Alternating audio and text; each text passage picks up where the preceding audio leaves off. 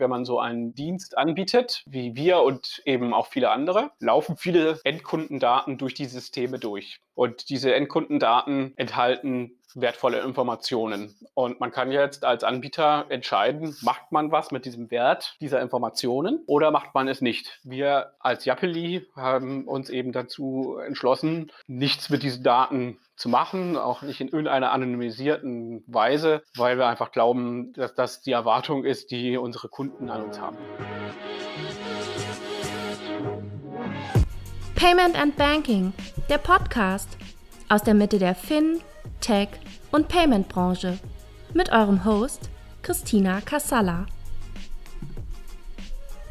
Fuchs und Japeli, der niederländische Neobroker und der britische Anbieter für Open Banking Lösungen haben sich zusammengetan und wagen sich in den hart umkämpften deutschen Markt. Beide wollen ein Ökosystem angreifen, das selbst gerade erst aus der Beta-Phase erwächst. Aber die ersten Fintechs haben sich hierzulande schon einen Ruf erkämpft. Doch Wettbewerb belebt bekanntlich den Markt und der Kampf um die Kunden und Kundinnen ist noch nicht entschieden. Mit Chris Scheuermann und Nils Hendrik Höcker sind Branchenkenner am Werk, um das Deutschlandgeschäft aufzubauen und nach eigener Aussage neu zu erfinden. Beide eint der gemeinsame Investor Holzbrink Ventures. Aber begegnet sind sie sich persönlich noch nicht. In ihren derzeitigen Funktionen haben sie sich dennoch viel zu erzählen. Maximilian Klein und ich sprechen mit den beiden über die Gemeinsamkeiten, aber auch über die Unterschiede beim Aufbau eines im Ausland bereits erfolgreichen Fintechs am hiesigen Markt. Wir wollen wissen, wie viel Konkurrenz ein so großer Markt wie Deutschland eigentlich verträgt. Außerdem lassen wir uns erklären, wo sie ihre Marktposition sehen. Der erste Eindruck zählt, auch bei ihren Kunden.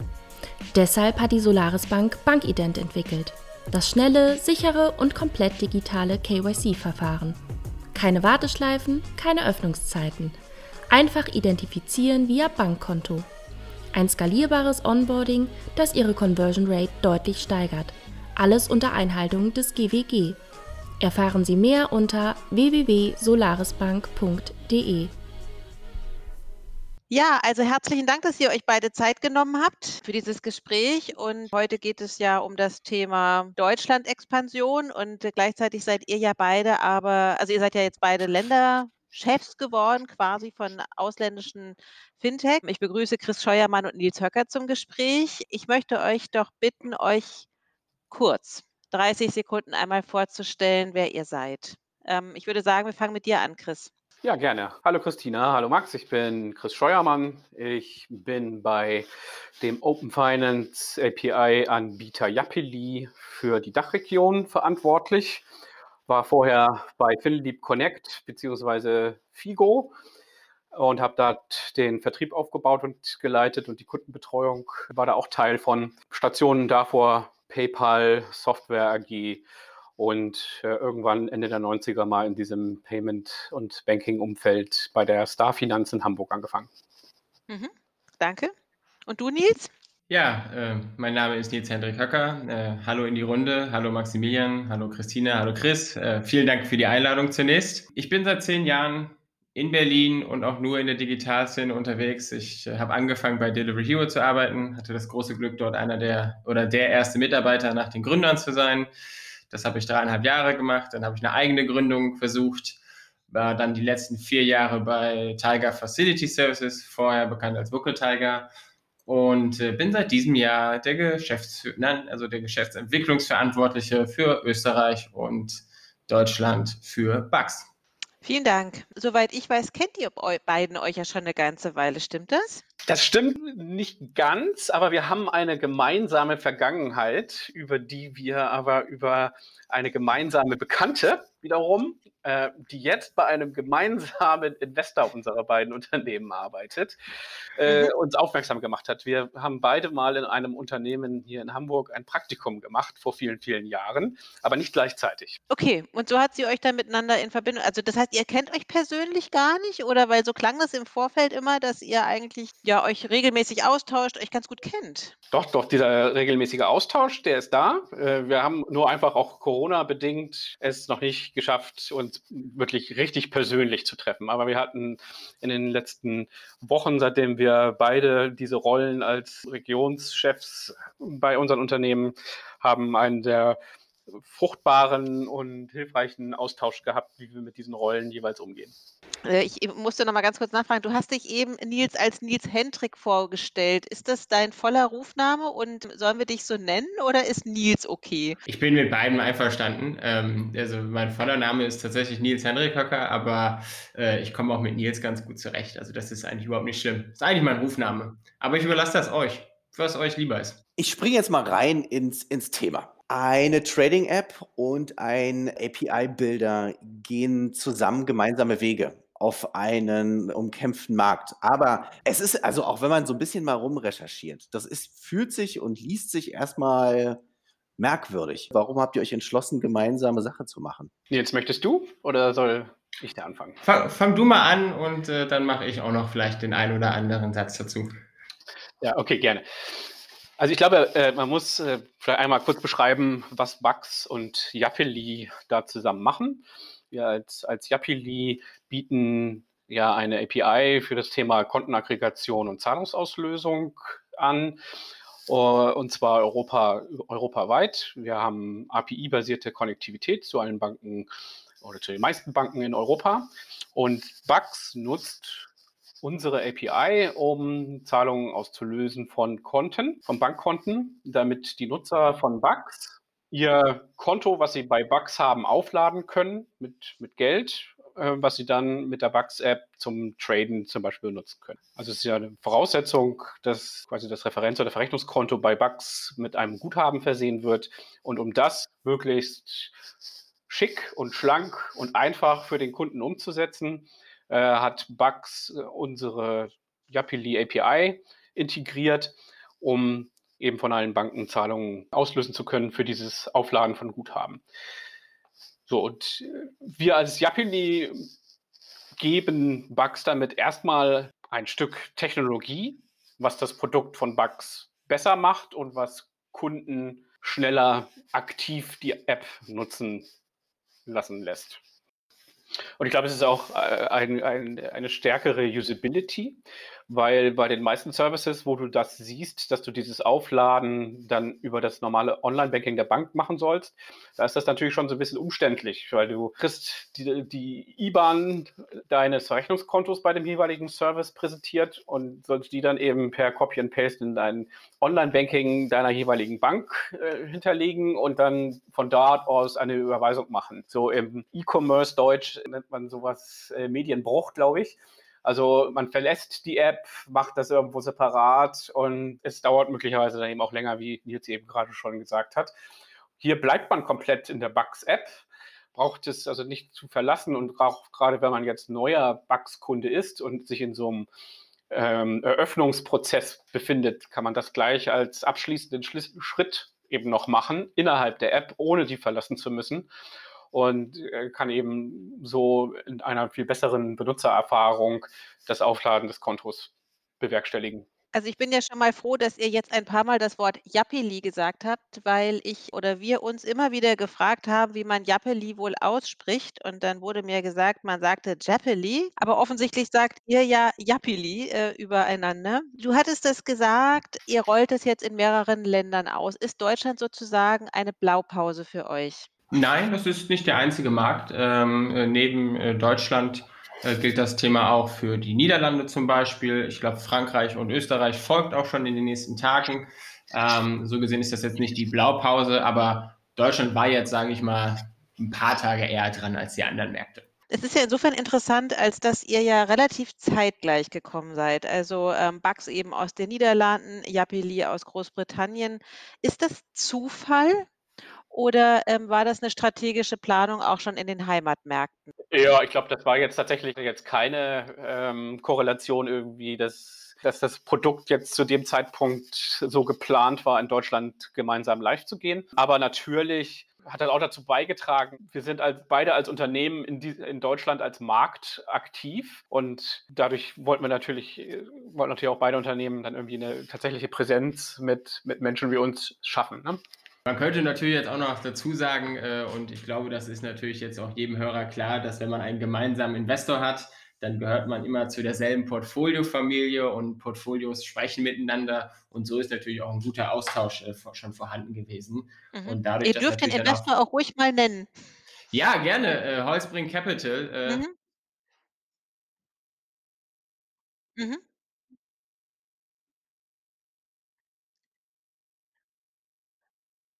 Genau. Ja, ja.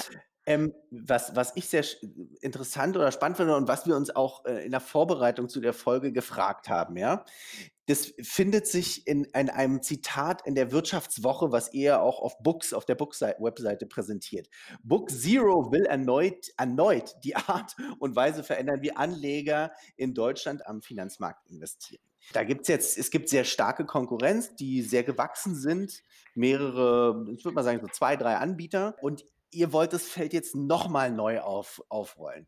Okay, verstanden, dass die äh, Konten und APIs direkt eingebunden sind, die Überweisung notwendig ist und wegfällt. Was ist euer weiterer Market Approach? Was ist euer USP, den ihr anbieten könnt den Kunden, um es vielleicht noch einfacher, noch effektiver zu ermöglichen, zu handeln am Tradingmarkt? Naja, also zunächst einmal ist es ja so, ähm, es gibt natürlich jetzt eine Entwicklung, die stattfindet, ähnlich wie im Bankenbereich, wo quasi traditionelle Banken nach und nach immer mehr mit Neobanken in Konkurrenz äh, stehen. Eine ähnliche Entwicklung gibt es natürlich dann im Bereich der traditionellen Brokern mit den Neobrokern auch. Das ist sicherlich der eine Aspekt, der, sage ich mal, auf deine Frage äh, eingeht, zu sagen, was machen wir anders? Ja, also mhm. alleine schon der Anspruch hier ist, dass wir sagen, es geht ja auch darum, sage ich mal, äh, die Benutzerüberfläche so einfach zu machen mit wettbewerbsfähigen Preisen, lokalisierten Inhalten, um eine bedeutende Größenordnung dann auch zu erreichen.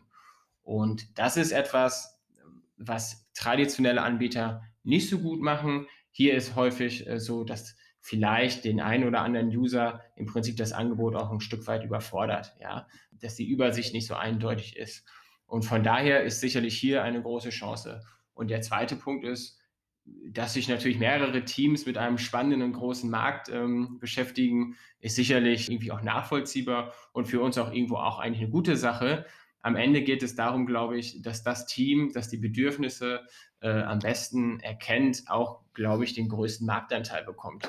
Und mit äh, Bug Zero haben wir beispielsweise einen vollwertigen Börsenmakler aufgebaut. Wir sind also nicht von Drittanbietern abhängig. Wir haben kein Kickback-System implementiert. Das heißt, das unterscheidet uns von den etablierten und auch von den anderen, sage ich mal, Neo-Brokern. Äh, da würde ich ganz kurz äh, eine kleine Folgefrage nochmal stellen. Wenn du sagst, als Konkurrenz wählst du die etablierten Banken und, und nicht die Fintechs und Robo-Advisor und so weiter, äh, die da siehst. Also du, ist, du siehst es eher die Konkurrenz zur Deutschen und Commerzbank und nicht in, in den Fintech-Bereich rein. Ach, ich glaube, wenn es sogar danach geht, dann, dann sehe ich sogar noch eine ganz andere Herausforderung. Das ist die Tatsache, dass es überhaupt allgemein noch Vorbehalte gegenüber dem Investieren gibt. Und die, die es natürlich dann gemacht haben, vielleicht in den letzten 10, 20, 30 Jahren, das war eine sehr kleine Gruppe. Und das hat natürlich auch damit zu tun, dass es vielleicht dahingehend ist, dass es auch nur einer wen also wenigen vorbehalten war, es zu tun, weil es gibt ja so die alten Regeln, ja, eine einzelne Aktie nie unter 1000 Euro investieren, dann hat man natürlich Depotkosten, dann hat man Orderprovision. Und das sind natürlich Kriterien, die durchaus einen großen Teil der Bevölkerung aus dann ausschließt, um eben am Markt auch äh, teilnehmen zu können. Das ändert sich äh, sowohl durch die anderen Neo-Broker, die es im Markt gibt und ganz speziell durch uns, wie wir dann sagen, okay, wir haben sogar noch ein Produkt, eine Funktion, die heißt die Zero Order, wo eben keine Kommission anfällt für einen Trade. Wenn du jetzt sagst, also es gibt ja zum Beispiel Trade Republic, die mit Schwarz und Lang, glaube ich, ne, äh, kooperieren und äh, über die alle ihre Trades abwickeln. Über welchen Partner macht ihr das oder ist das global? Kann ich auf alle Aktien über euch zugreifen? Wir arbeiten äh, in diesem Zusammenhang mit der ABN AMRO zusammen und deren äh, sogenannten Clearing-System. Und dadurch sind wir quasi von anderen Handelsplätzen, wie die gerade genannten von dir, unabhängig. Wir sind also nicht auf diese angewiesen. Das heißt, ich kann international wirklich auf jede Aktie über euch zugreifen. Naja, also wir haben, wir sind ein Startup, ja, wir bauen das Angebot aus und aktuell sind in unserem Angebot Aktien aus Deutschland, Aktien äh, für den, aus dem amerikanischen äh, Märkten, äh, Frankreich, Österreich, die Niederlande, also die Unternehmen, die dort gelistet sind. Das ist im Moment aktuell das Angebot. Wir erweitern es stetig, äh, zum Beispiel mit ETFs und sicherlich dann auch vielleicht an einem bestimmten Punkt mit äh, Aktien aus den asiatischen äh, Märkten. Also die, die jetzt nicht im Asien tätig sind und dann beispielsweise an der Nasdaq gelistet sind, die sind natürlich jetzt schon handelbar, aber die, die jetzt vielleicht dann an anderen Handelsplätzen gelistet sind, außerhalb der Vereinigten Staaten zum Beispiel. Sehr spannend. Ich möchte eigentlich eine ähnliche Frage auch dem Chris stellen. Auch ihr seid ja nicht die Einzigen auf dem deutschen Markt, die mit einem solchen Angebot äh, um Kunden werben. Warum brauchen wir eine weitere Open Banking Plattform? Du hast ja selber mit FinLeap Connect, hast du ja selber mal bei dem quasi bei deinem Konkurrent gearbeitet. Wo seht ihr das Potenzial hier auf diesem Markt? Der ist ja auch schon ganz gut beackert. Total, genau. Das war auch tatsächlich, um da offen zu sein, eine der Fragen, die ich die Kollegen von Yapili gestellt habe, als ich die ersten Gespräche mit denen hatte und wollte das auch verstehen, was, was da so die Gedanken sind. Ich glaube, das Potenzial, was man sich von Deutschland erhofft, definiert sich ein großes Stück weit aus den Unterscheidungsmerkmalen, die wir haben gegenüber den Anbietern, die es hier im deutschen Markt gibt. Das ist einmal dieser Ansatz, dass wir ausschließlich auf den Open Banking oder PSD2 APIs arbeiten, die von den Banken bereitgestellt werden. Die meisten anderen Anbieter nutzen eben noch proprietäre äh, Technologien oder eben die bisher verwendeten Online-Banking-Technologien. Wir haben dieses Thema europaweite Abdeckung. Wir haben sowas wie SEPA Instant Unterstützung. Und was wir glauben, was wir hier in diesem Markt erreichen können, muss gar nicht unbedingt sein, dass wir so komplette Integrationen unserer Marktbegleiter ersetzen. Häufig geht es vielmehr darum, diese zu ergänzen. Zum Beispiel eben durch das Thema andere Länder noch mit unterstützen oder eben auch äh, teilweise äh, schauen sich immer mehr unserer potenziellen Kunden an, welche Banken funktionieren bei welchen Anbieter besonders gut. Mhm. Und äh, wir haben eben aufgrund dieses API-Only-Ansatzes äh, viele Anbindungen, die einfach äh, dank auch mittlerweile gut funktionierender APIs der Banken sehr stabil sind und wir werden dann eben teilweise dann mal für einzelne Banken genutzt oder eben, wie gesagt, einzelne Bank äh, Länder. Okay, ich, ich versuche mir gerade den Unterschied vorzustellen zu dem, was, äh, weil du sagtest irgendwie, ihr wollt gar nicht die Marktposition eurer Mitbewerber abgreifen, sondern in Teilbereiche gehen. Habe ich das richtig verstanden? Ich habe gesagt, ähm, dass der Anspruch gar nicht unbedingt ist, äh, jetzt alle unsere äh, Mitbewerber da komplett zu verdrängen. Klar, es freut uns natürlich über jeden relevanten Kunden, aber häufig geht es auch einfach darum, äh, vorhandene Integrationen teilweise zu ergänzen. Dennoch, was wir auch sehen, ist, dass wir teilweise für das Thema Kontenaggregation oder Zahlungsauslösung Integrationen im Markt sehen in Deutschland, die es schon seit Jahren gibt und wo möglicherweise ein Modernisierungsbedarf besteht. Und da passt dann unser Produkt wiederum ganz gut, was eben selbst auch deutlich moderner ist als äh, viele der am Markt vorhandenen Lösungen, weil das Produkt ist vor drei Jahren im positiven Sinne quasi am Reißbrett entstanden. Die PSD2 und dieses ganze Thema APIs und starke Kundenauthentifizierung war schon auf dem Weg. Man wusste also schon, dass das ja kommen wird. Und das Produkt ist also hier ursprünglich schon für diese Konzepte API und starke Kundenauthentifizierung gebaut worden und auch immer mit einem B2B-Ansatz. Man ist nicht als Konsumenten-App oder sowas mal gestartet, was so mhm. einige unserer Kollegen ähm, als, als Historie haben. Das will ich auch gar nicht bewerten. Das ist ja auch eine wertvolle Erfahrung, die man da mitbringt.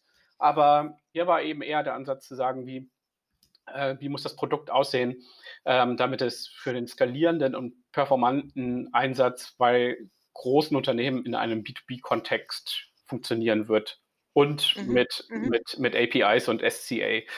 So, und äh, das macht uns äh, zu einem sehr, sehr modernen Produkt und da passt es bei einigen eben sehr gut, die jetzt vielleicht schon seit vier, fünf Jahren so eine Integration haben. Und dann möglicherweise sagen, kann man durch ein moderneres Produkt austauschen. Ja.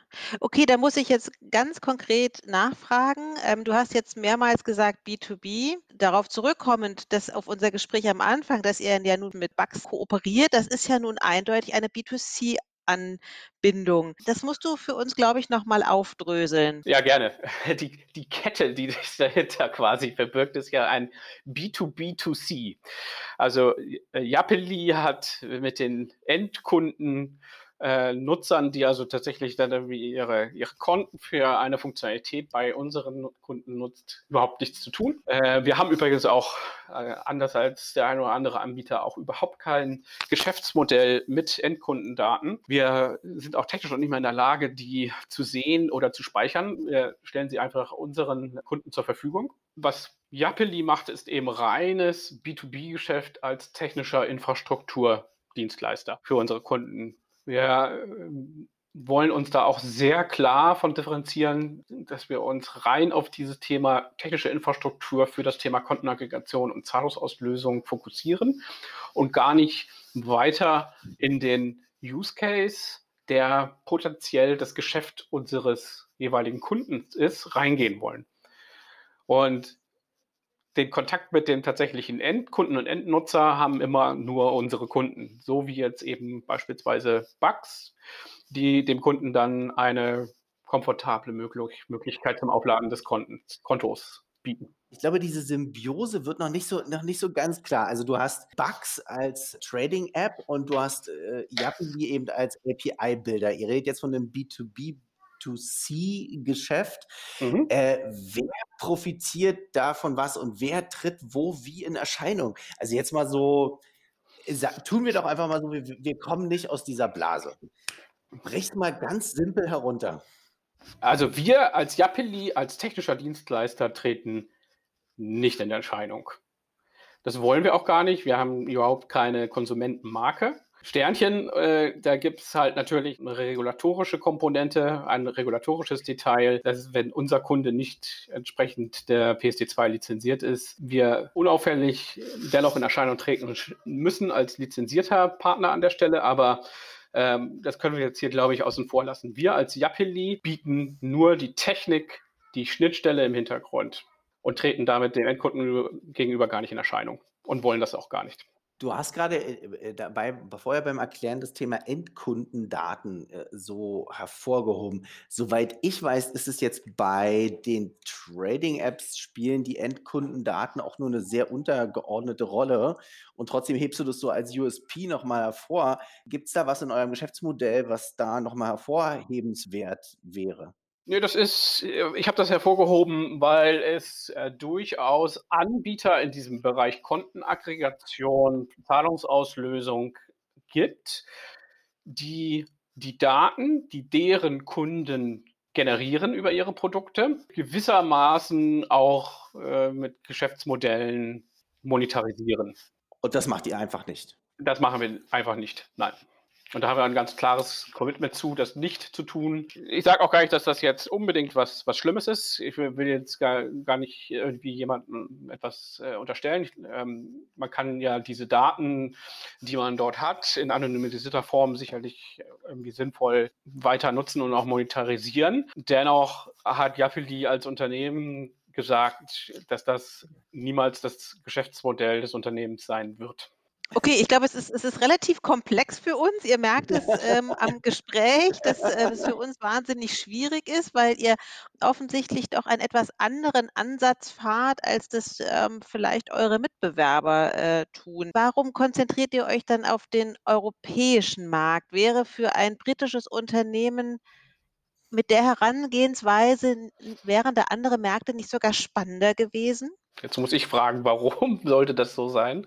Wir sind doch eigentlich gerade in Europa, äh, ist doch sowas wie Datenschutz und Datensicherheit ein relativ hohes, angesehenes Gut. Und wenn man als Anbieter sagt, man hat hier eben kein Geschäftsmodell mit den Daten, sondern äh, sorgt eben wirklich nur für die technische Infrastruktur, ist das ja was, was zu diesem Markt sehr gut passt. Naja, ich habe gerade so gedacht, weil also diese dieses Thema, äh, Daten, das ist ja ein ein ein hohes Gut, mit dem europäische Unternehmen ja sehr gut punkten können. Und dadurch, dass es ja schon auch Mitbewerber gibt, sozusagen, ob ob man da nicht hätte dieses Geschäftsmodell sogar auf auf Märkte übertragen können, bei denen das eben noch nicht so streng ist. Kein, ich unterstelle absolut nicht, dass irgendjemand etwas macht, was nicht mit europäischen oder nationalen Datenschutz und Datensicherheitsgesetzgebungen äh, nicht vereinbar ist. Es ist einfach nur so, dass man natürlich, wenn man so einen Dienst anbietet, wie wir und eben auch viele andere, laufen viele Endkundendaten durch die Systeme durch. Und diese Endkundendaten enthalten wertvolle Informationen. Und man kann jetzt als Anbieter entscheiden, macht man was mit diesem Wert dieser Informationen oder macht man es nicht. Wir als Yapeli haben uns eben dazu entschlossen, nichts mit diesen Daten zu machen, auch nicht in irgendeiner anonymisierten Weise, weil wir einfach glauben, dass das die Erwartung ist, die unsere Kunden an uns haben. Warum kosten dann EU-Aktien im Limit Orders 1 Euro und US-Aktien kein Geld bei euch, also bei Books? Das hat äh, einfach mit dem aktuellen Setup bei uns zu tun. Äh, und es ist auch so, dass wir natürlich mit der Partnerschaft durch die ABN AMRO hier natürlich auch uns daran auch halten müssen, was wir quasi da machen können. Wir müssen jetzt auch noch dazu sagen, es ist ja auch so, äh, theoretisch gesehen kann ich auch äh, in EU-Aktien eine Market Order setzen. Und mit dieser Market Order kann ich auch, zahle ich auch einen Order. Was ist der Unterschied zwischen der Zero Order und der 1 Euro Order von, von Bucks? Die Zero Order wird eben zu einem bestimmten Zeitpunkt ausgeführt am Tag. Das ist so um 16 Uhr herum und die Market Order ist eine sofortige Order, ja. Das heißt, ich bekomme natürlich dann die Aktie oder den ETF quasi sofort in meinem Portfolio gut geschrieben. Das muss man natürlich jetzt sich selber überlegen, was zu der persönlichen Strategie am besten äh, fährt. Für mich beispielsweise, ich bin persönlich sehr langfristig orientiert. Ich achte also jetzt nicht unbedingt auf tägliche Kursschwankungen, ähm, weil wenn ich regelmäßig investiere, gleicht sich das über einen langen Zeitraum aus. Deswegen nutze ich diese Zero Order persönlich zum Beispiel eigentlich ausschließlich. Ich glaube, ich habe noch nie eine Market Order. Und auf US-Aktien ist das einfach äh, an, äh, anders. Das hatte einfach jetzt mit dem System zu tun und mit dem Setup, was wir haben äh, und wie wir aktuell eben den Markt bespielen können.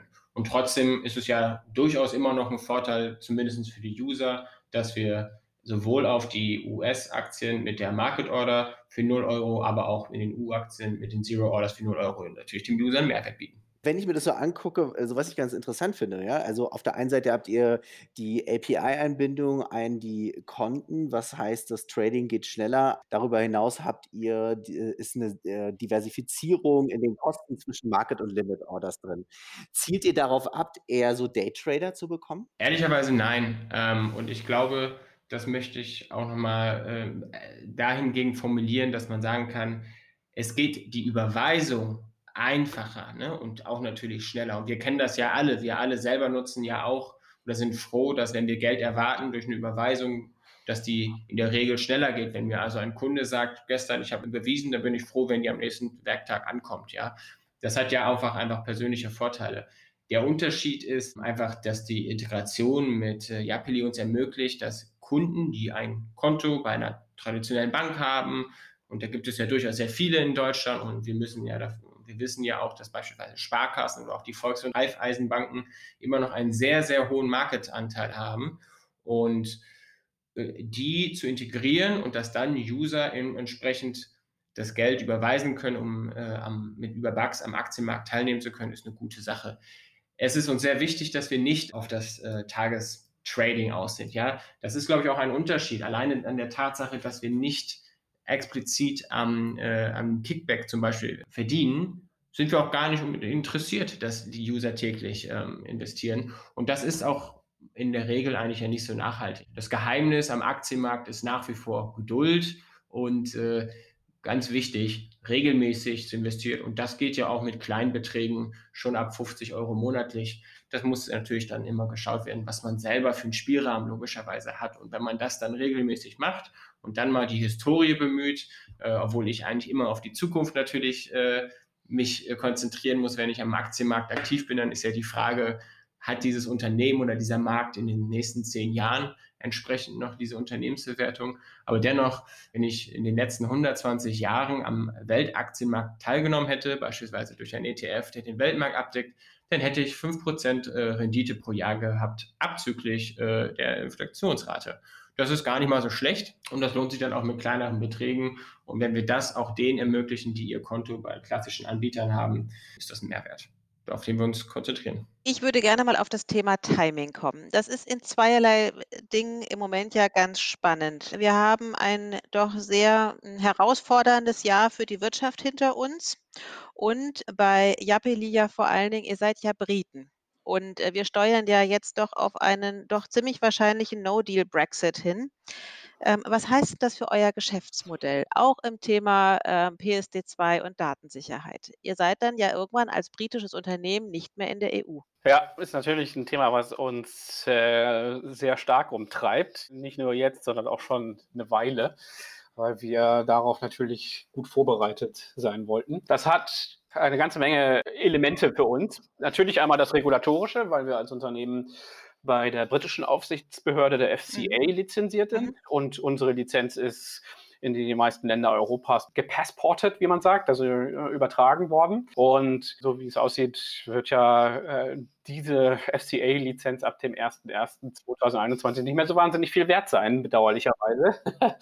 Deswegen haben wir bereits eine weitere Lizenz in der EU beantragt bei der Nationalbank von Litauen und gehen auch davon aus, dass die jetzt in Kürze erteilt wird. Auf der technischen Seite äh, sind wir da schon sauber aufgestellt, weil wir unsere PC2-Zertifikate, die wir brauchen, um mit den Bank APIs sprechen zu dürfen, für die EU schon haben. Das ist jetzt so der rein regulatorische Horizont. Natürlich ist das auch ein Thema auf anderen Ebenen. Wenn man also zum Beispiel mit Kunden spricht, ist natürlich die Frage, wie sieht das dann aus? Äh, anderes Rechtssystem, nicht mehr EU, Haftungsfragen und so weiter. Wir werden das damit teilen, dass wir innerhalb der EU weitere Niederlassungen haben werden, die dann auch als Vertragspartner für unsere Kunden zur Verfügung stehen werden. Wie muss ich mir das konkret vorstellen? Also es gibt schon eine, äh, eine litauische Niederlassung und es wird auch eine deutsche Niederlassung geben. Es gibt weitere Märkte, auf die wir uns fokussieren. Italien, Frankreich beispielsweise, wo sowas dann natürlich auch gerade geprüft wird, inwieweit eine Niederlassung erforderlich ist. Oder Wie macht sich das marketingseitig ähm, bei euch bemerkbar? Also ihr als Deutschlandchefs, ihr seid ja jetzt damit auch beschäftigt, die Marke in, in Deutschland bekannt zu machen und den Kunden, ob das B2B oder B2C ist, jetzt gerade mal bei euch mit Yapili. Wie kannst du jetzt als Deutschlandchef ein britisches Unternehmen bewerben, wo alles so unsicher ist? Also mit, mit welchen Argumenten überzeugst du denn künftig, wo das ja alles quasi völlig ähm, ungeklärt und unsicher ist und viele Unternehmen aus Großbritannien ja tatsächlich schon Dependancen auf dem Festland quasi äh, eröffnen, weil sie tatsächlich keine Lösung für dieses Problem haben? Ja, es ist ein ganz wichtiges, wichtiger Bestandteil meiner Arbeit gerade, weil man hier natürlich diese Unsicherheiten aufnehmen muss. Und es hilft natürlich immer schon mal, wenn man proaktiv auf diese Themen eingeht und damit zeigt, dass man natürlich sich dieser Umstände und äh, potenziellen Herausforderungen klar bewusst ist und man dafür eben auch schon einen Lösungsweg aufzeigen kann. Und äh, also du hast es genau richtig gesagt, auch wenn wir unterschiedliche Produkte haben, der Nils und ich, äh, also und auch unterschiedliche Zielgruppen. Was uns eint, ist, dass wir unsere Marken in, in Deutschland bekannter machen äh, wollen und mhm. dass wir eben diese potenziellen Einwände, die es gibt, jetzt bei mir ist das dann eher vielleicht, die, wie du sagst, dieses Thema Brexit, britisches Unternehmen, Unklarheiten in dem Kontext da, äh, das müssen wir halt einfach kommunikativ sehr stark auffangen und ähm, zeigen, dass wir für eine Lösung haben. Wie groß seid ihr mittlerweile in Deutschland? Also wie viele Mitarbeiter arbeiten für Yapili hier?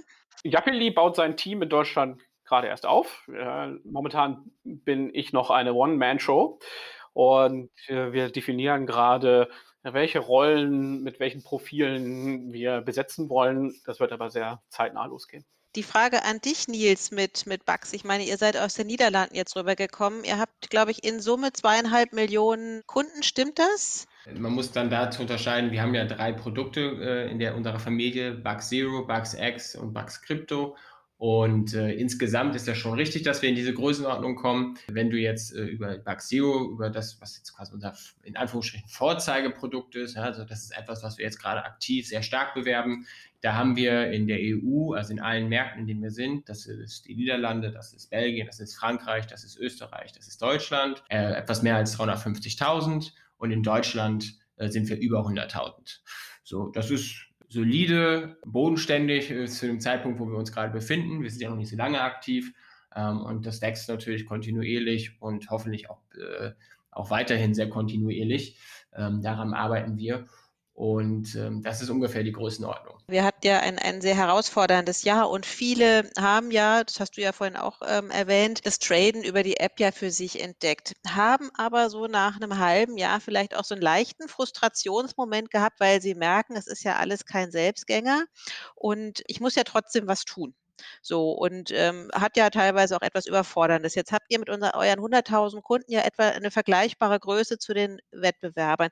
Wie wollt ihr gegen diese Handelsmüdigkeit ankämpfen oder spürt ihr die gar nicht? Also ich glaube, was natürlich dieses Jahr eingesetzt hat durch die Covid-19-Pandemie ist, dass es ab einem bestimmten Zeitpunkt bei Deutschen und auch, glaube ich, Europäern allgemein so einen Moment gegeben hat, in dem man mit Bedacht über Finanzen nachdenkt. Ja? Genau. Die einen etwas sehr aktiv, äh, weil sie natürlich auf eine ganz andere Art und Weise vor Herausforderungen gestellt sind. Also jeder, der natürlich im Gastronomiebereich äh, tätig ist oder im, äh, in der Touristik, ne, Hotellerie oder so, die sind natürlich noch mit ganz anderen Fragen konfrontiert.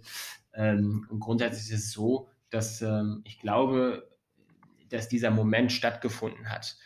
Gleichzeitig muss man aber auch sagen, dass wenn man das jetzt wieder historisch sieht, äh, glaube ich, und ich, ich finde den Begriff auch sehr schwierig, also den hast du jetzt natürlich nicht gesagt, aber das wird ja häufig gesagt, so Corona führt dazu, Börsengewinner und so weiter. Ich finde es schwierig in einer Phase von, in der wir leben, als in einer Pandemie, wo manche Menschen ihre Existenzen tatsächlich verlieren und darüber hinaus auch manche Menschen natürlich auch gesundheitliche Konsequenzen haben, von Gewinnern zu sprechen. Ähm, es ist ja so, wenn man das wieder historisch sieht, alle schlimmeren Ereignisse, die es in den letzten Jahren gegeben hat, ähm, ob es die Finanzkrise war oder ob es auch das Attentat äh, auf die, äh, an, in New York war, hat immer wieder dazu geführt, dass sicherlich für einen kurzen Moment Kurse eingebrochen sind und dann wieder gestiegen sind. Auch hier, ich habe das ja eben schon mal so ge gesagt, ich glaube, das Entscheidende ist Geduld. Geduld und aber auch ähm, sich mit dem Markt und Unternehmen zu beschäftigen. Es ist natürlich schon so, wenn ich mich ausschließlich, sage ich mal, mit Nachrichten beschäftige, die relativ gleich gesteuert sind und da auch immer nur dieselben Unternehmen empfohlen werden oder erwähnt werden, dann führt das natürlich dazu, dass die ein erhöhtes Interesse auch bei Anlegern haben. Aber ich glaube, wenn man sich wirklich, und das ist immer mein, mein Hinweis, äh, und da bin ich ja, glaube ich, sogar, also ich meine, also ich, muss fast vorsichtig sein, dass ich das so sage, aber da, da folge ich ja der Logik de, des Lehrmeisters äh, Warren Buffett, der sich ja auch immer gesagt hat, versuche das Unternehmen oder den Markt zu verstehen, in den du investierst.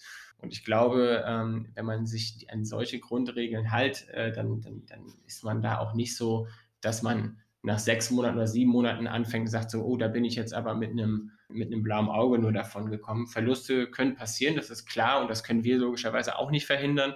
Aber am Endeffekt ist es dann auch noch eine Frage der, des Teilen von Informationen und logischerweise irgendwo auch äh, die Frage der Kommunikation, wie ich innerhalb unserer Applikation oder auch die Nachrichten, die wir teilen in Newsletter oder auf unserer Homepage, in den Blogs, wie die natürlich entsprechend ausgestaltet sind. Weil du das gerade ansprichst.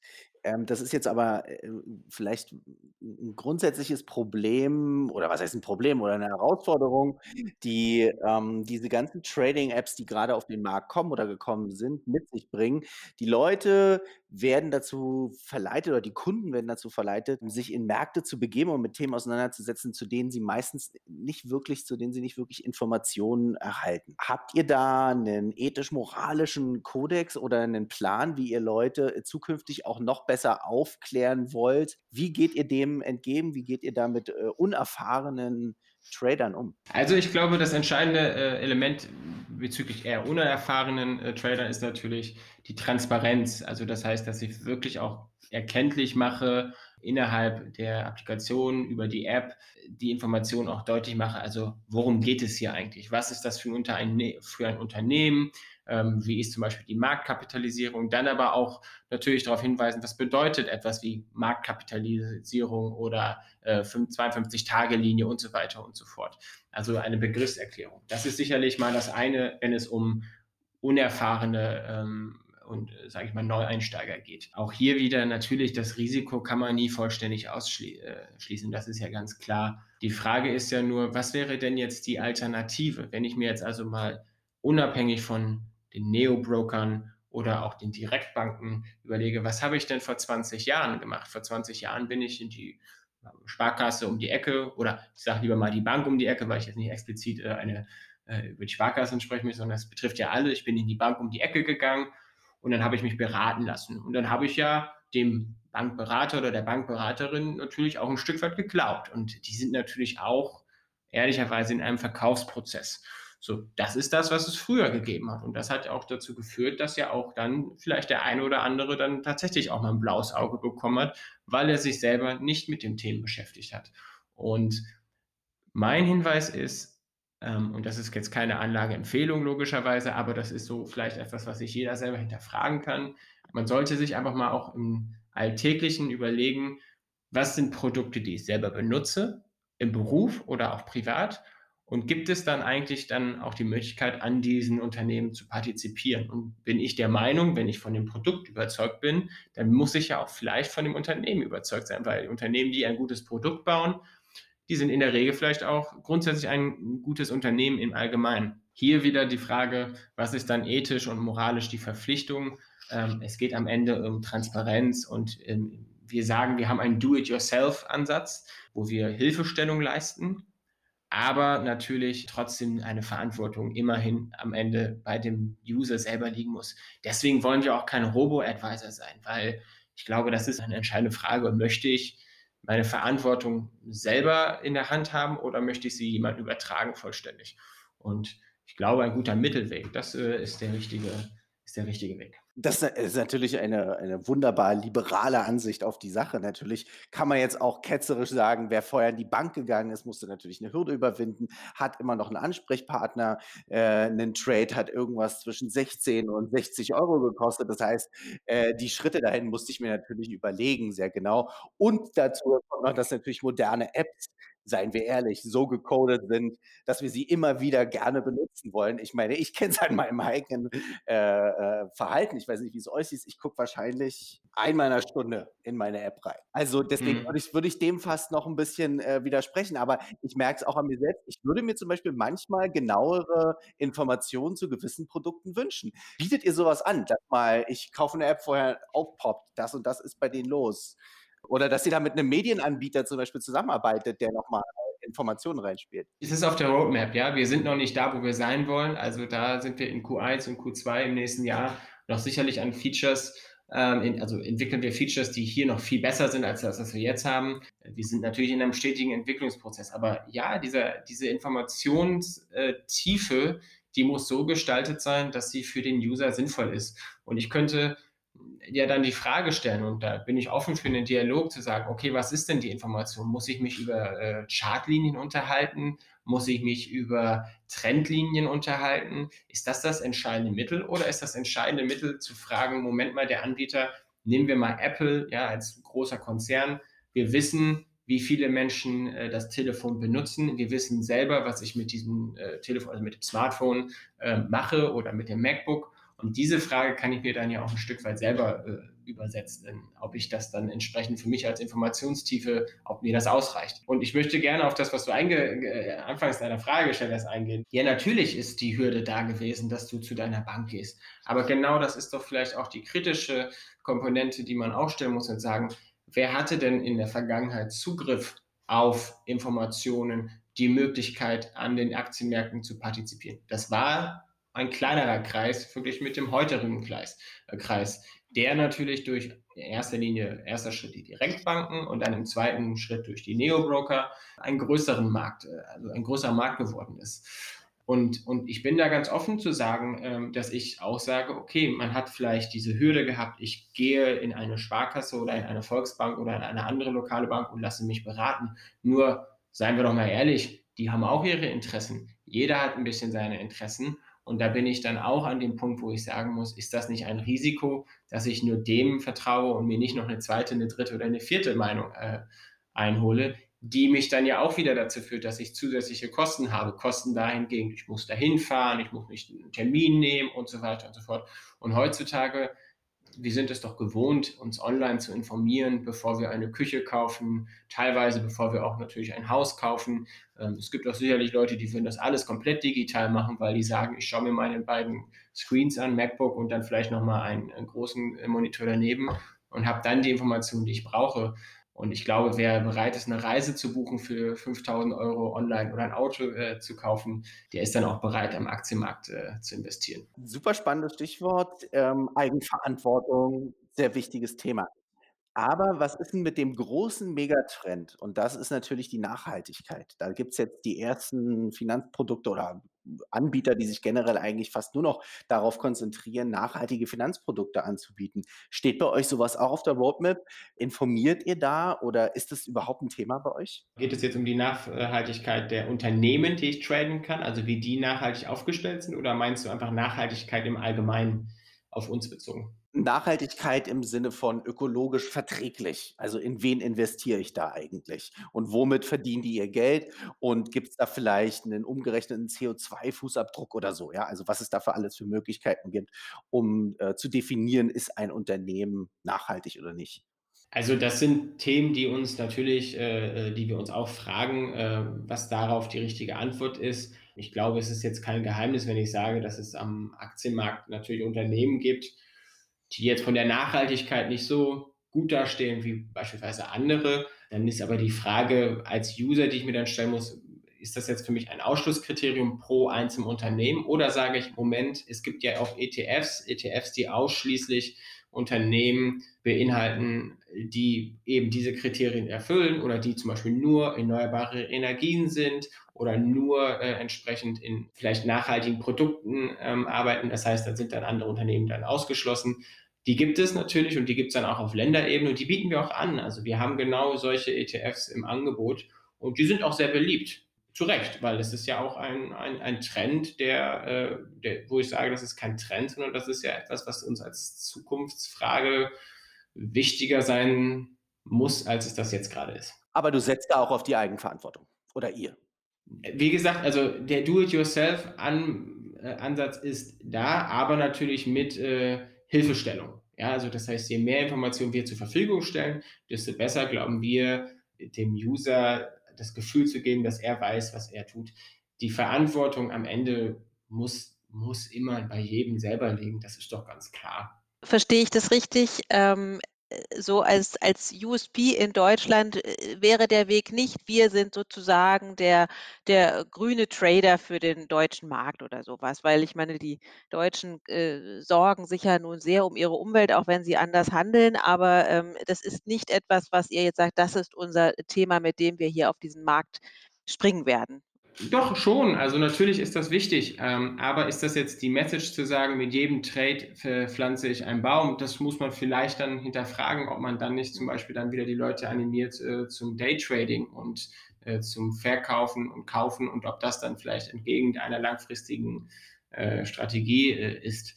Ähm, von daher muss man das natürlich dann abwägen. Äh, wie, also bin ich der Meinung, grundsätzlich ist es natürlich schon so, diese Frage und beschäftigt uns als Unternehmen selbstverständlich. Positioniere ich mich mit genau diesen Punkten? Mhm. Ich glaube, dahinter ist noch ein Fragezeichen und ähm, da gibt es sicherlich äh, Argumente dafür und auch genug dagegen und da muss man am Ende abwägen.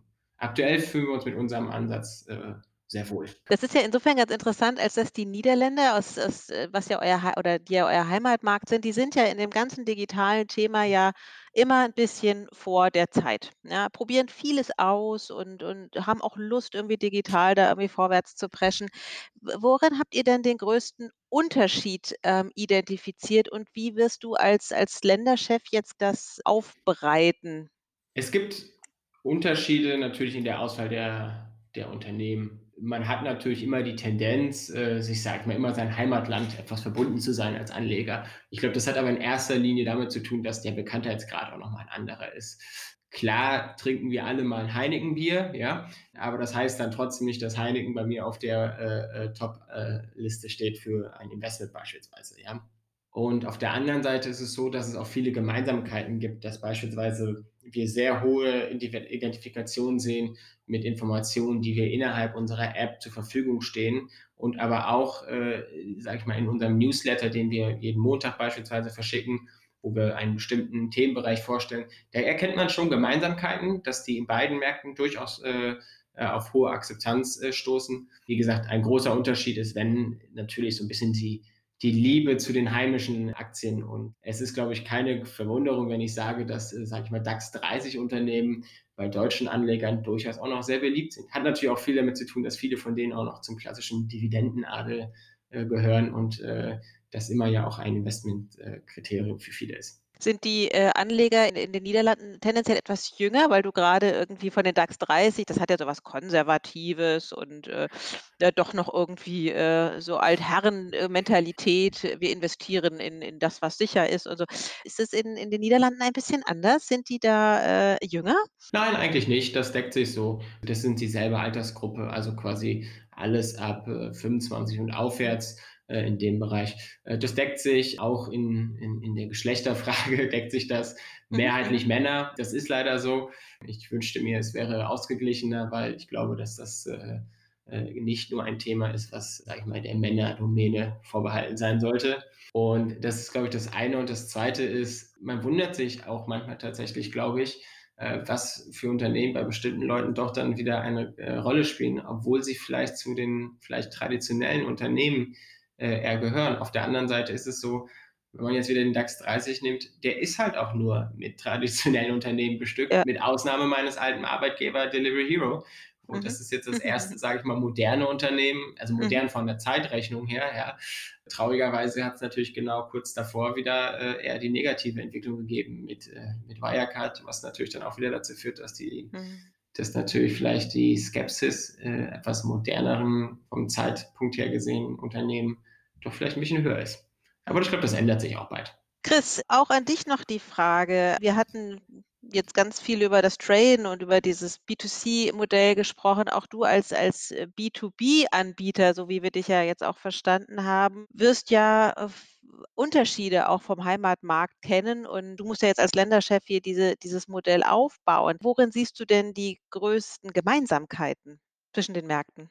Ich glaube, dieses äh, ganze Thema Open Banking ist etwas, was in, sowohl in UK als auch in Deutschland und den anderen europäischen Ländern viele Parallelen hat. Wir äh, haben in, äh, in Deutschland und Europa dieses regulatorische Thema PSD2, was natürlich auch ursprünglich noch für Großbritannien gegolten hat. Äh, daraus ist in UK dieses Thema Open Banking UK als API-Standard und Initiative vieler relevanter Banken entstanden. Und in Deutschland haben wir das Thema, dass wir nach einer langen Historie ja schon in Sachen Open Banking, wir haben ja eigentlich Open Banking seit Ende der 90er Jahre mit dem mhm. Thema FinTS oder Home Banking Computer Interface HBCI, jetzt eben äh, seit offiziell letztem Jahr auf dieses Thema API gehen sollen.